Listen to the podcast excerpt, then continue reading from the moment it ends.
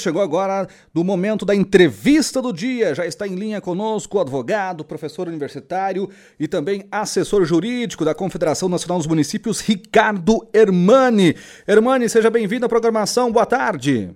Boa tarde, Wilder. É um prazer estarmos aí fechando o ano, né, Wilder? Terminando eh, todas as segundas-feiras esse momento de satisfação, de comentário com os teus ouvintes e a primeira questão que eu gostaria de registrar é o agradecimento é, muito sincero a toda a equipe é, da Rádio Terra por me dar essa oportunidade. Eu confesso que foi minha estreia enquanto comentarista semanal e não deixa de ser uma grande, um grande desafio para a gente que não está acostumado com essa atividade de construir os comentários a cada semana, né?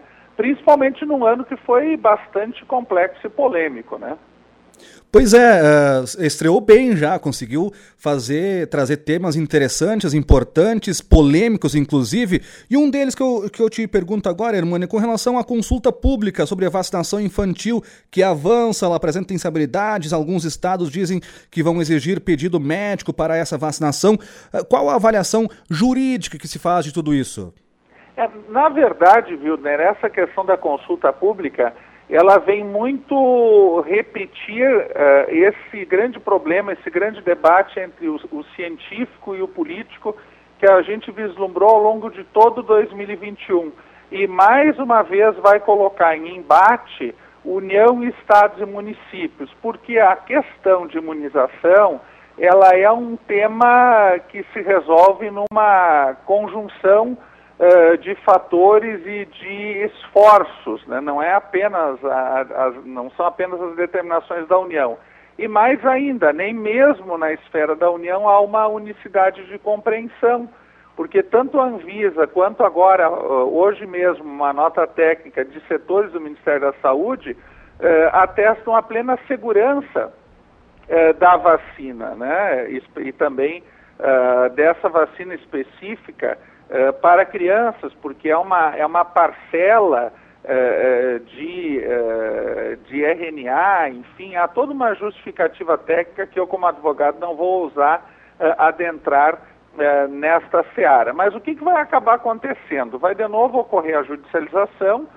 por, o, o, ministro que tem sido o, o relator das questões de vacinação, o ministro Ricardo Lewandowski, vai dar um prazo para o Ministério né, da saúde se manifestar, e eu tenho quase convicção de que esta situação de submeter ao crivo da maioria a vacinação ou não de crianças não vai eh, prosperar. O que vai acabar prosperando é eh, o parecer técnico. O que é ruim é esse debate que todas, toda vez vai acontecendo eh, e isso vai desgastando as relações dentro do próprio Ministério, na relação entre os, entes, os entes federados. Agora, eh, eu faria uma avaliação no seguinte sentido: no final acaba dando certo porque a nossa institucionalidade é muito forte, acaba vencendo a ciência, acaba vencendo as questões de, de, de pleno equilíbrio e, principalmente, a avaliação que eu faço ao final de um ano de vários comentários,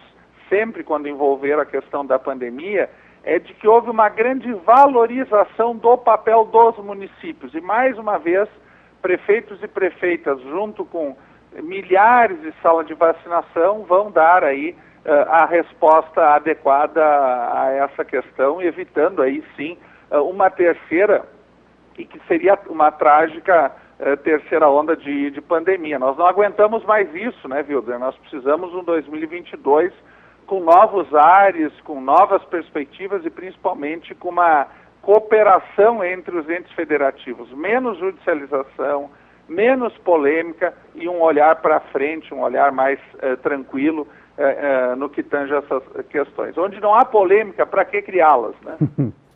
Hermane, uma outra questão também, agora já numa retrospectiva, eh, quais os principais temas na pauta político-administrativa deste ano e, ao mesmo tempo, também um ano importante para a Justiça? O STF ganhou um novo ministro. Qual a avaliação, a retrospectiva que se faz desse mundo político-administrativo? Olha, a, a, a, retrospectiva que eu faço é, é uma retrospectiva no nível nacional é, que se mostra positiva por mais que tenha havido divergências, debates, eles acabaram por se resolver no plano da constitucionalidade e no plano da institucionalidade. Houve recuos de várias, de várias partes aí, tanto uh, em algumas questões do próprio Poder Judiciário, outras do Poder Executivo, uh, e também uh, algumas posições de cautela por parte do Congresso Nacional. A ideia de separação de poderes acabou vencendo e o Brasil se mostrou uma democracia madura. Nós tivemos momentos tensos, momentos difíceis, mas em nenhum desses momentos houve a omissão é, por parte daqueles que tiveram que dizer muitas vezes e decidir contra é, a vontade da maioria para salvaguardar as instituições é, públicas, as, o, o, espaço constitucional. eu vejo que o país sai fortalecido deste ano de pandemia e principalmente os municípios. especialmente em função da ADI 6341, que várias vezes eu falei nesse espaço, em que nós tivemos o fortalecimento do papel dos gestores locais. E aí eu faço um olhar para os gestores locais, Wilder, que muitas vezes a gente comentou aqui. Né? E, e, e, não, não é uma questão política, não é uma questão partidária, até porque eu, eu nem sei, uh, eu, eu não tenho tomado essas posições do campo partidário, tenho, tenho tentado me manter, por mais que eu tenha vínculos familiares partidários, uh, me manter um pouco isento nessa situação. E aí eu destaco, por exemplo, o, o protagonismo do prefeito de Venâncio Aires. O prefeito Jarbas eh, foi um protagonista naqueles momentos difíceis de lockdown, de distanciamento, e ao mesmo tempo soube também eh, fazer né, o, o, o, reequilíbrio, a abertura no momento em que se exigiu uh, a abertura uh, das atividades. Ele, ele, se tornou uma liderança regional, influenciou, eu acompanhei uh, as relações com outros prefeitos, com a prefeita de Santa Cruz do Sul, de quem obviamente eu sou próximo, sou filho da prefeita de Santa Cruz, e eu vi muitas vezes a liderança do prefeito Jarbas nesses momentos que ele teve que decidir muitas vezes uh, contra amigos, contra colegas e, e, cumpriu o seu papel de prefeito. Da mesma forma, um outro comentário que nós trouxemos aí no, no, no programa e que chamou bastante atenção eh, foi o tema dos suplentes. E eu aqui também quero reconhecer ao presidente Tiago e ao conjunto de vereadores que souberam dar um passo atrás uh, e também seguir essa nossa posição de que a, a, o rodízio de vereadores ele só é possível quando há um impedimento. Né? O suplente só assume no impedimento do titular e o segundo suplente só assume no impedimento efetivo do primeiro não sendo permitido esta privatização né, do poder legislativo. Por mais que se respeite todos que concorreram, uh, esse, essa situação dos suplentes e o recuo da Câmara, eu não digo recuo, a, o, a compreensão dos vereadores dessa, dessa situação é, é, algo meritório. Então eu quero aqui render minha homenagem ao Poder Legislativo, ao Poder Executivo eh, de Venâncio Aires. Né? E também no campo da retrospectiva, um momento muito triste aqui que foi a agressão do juiz, né, no, no, no na situação uh, que ocorreu uh, no futebol e que repercutiu nacionalmente, que a gente tratou também, onde entrou um outro tema, e não do ponto de vista político-institucional, mas o chamado tema do dolo eventual, ou seja, aquela pessoa que quando agride não está querendo só agredir, mas está assumindo o risco do episódio morte, né, que acabou sendo é o mesmo mote que levou é, o, o, chamado julgamento do caso Kiss. Então, fiquei é, satisfeito de poder é, trazer vários temas, trazer aqui o tema do direito do consumidor também, do comércio eletrônico, episódios atuais, como o episódio da, da Marília Mendonça, é, do fundão eleitoral, enfim, fizemos aí um conjunto é, de comentários que, sem querer ser dono da verdade, né, Wilden? A gente tenta trazer comentários à luz do direito e comentários que muitas vezes, claro, que ferem aí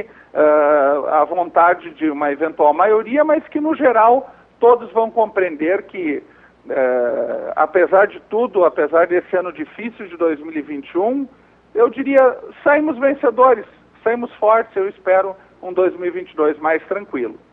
E justamente com relação a 2022, Hermani, com relação às perspectivas, o que, que a gente pode esperar? Uma justiça mais próxima da comunidade, já que os temas jurídicos foram ainda mais próximos, ficaram ainda mais próximos da população na pandemia? É, a questão do judiciário, eh, eu sempre digo que ele é um espectador eh, do equilíbrio entre os poderes. E ele age toda vez que esse equilíbrio não funciona bem. Ele é tipo um árbitro que vai aparecer para fazer esta mediação. Ele não é um poder moderador, porque nós não temos poder moderador no Brasil. Nós temos é, três poderes harmônicos e independentes entre si. Mas excessi o excessivo chamamento do Poder Judiciário muitas vezes acaba sendo uh, uma demonstração de uma fragilidade uh, das demais, uh, dos demais poderes, das demais instituições. Eu espero este ano uma menor, um menor chamamento do judiciário uh, nestes temas. Por outro lado, uh, eu imagino, e todos podemos imaginar, uh, um processo eleitoral bastante agudizado, com uma excessiva divisão da sociedade e que nós vamos ter que ter maturidade enquanto sociedade de tentar trazer temas de fundo, discussões que realmente interessam, para não votar contra ninguém, mas sim votar a favor de alguém que possa uh, melhorar uh, as nossas políticas públicas. Então, a perspectiva é de um ano com menos atuação do Poder Judiciário, mas de um ano mais polêmico do ponto de vista da disputa eleitoral. E disputa eleitoral essa que hoje eh, se avizinha como uma disputa de um contra o outro, e eu gostaria que fosse uma disputa eh, que trouxesse, pelo menos em pontos eh, nevrálgicos e estratégicos, alguns debates de políticas públicas. Mas vamos ver, uma, uma confissão que eu te faço, viu, é que eu nunca gravei o comentário antes de segunda-feira, porque o nosso país em 2021 sempre apresentou surpresas. e essas surpresas, com certeza, eh, vão também acontecer eh, em 2022. Legal. Este é o advogado, professor universitário, assessor jurídico da Confederação Nacional dos Municípios, Ricardo Hermani. Hermani, muito obrigado pela parceria neste ano. Uma ótima, ótima virada e que em 2022 os comentários continuem sendo assim tão prestativos e tão importantes para a comunidade. Obrigado, Wilner. Agradeço a confiança de todos os ouvintes. Vocês já fazem parte do início da semana. Parece que falta alguma coisa até eu chegar segunda-feira e fazer o comentário. Finalizando com uma situação, né? Desejando um 2022 muito uh, realizador para todos e que entra para a história como o ano em que Venâncio Aires tem um reitor né, como professor da Unisc, eu digo Venâncio Aires, a comunidade tem que comemorar o professor Rafael Ren, mora em Venâncio e é o reitor da nossa Unisc. Feliz 2022 para todos, muito obrigado, um abraço ao Grupo Folha do Mate e à Rádio Terra. Valeu, obrigado Ricardo Hermânia.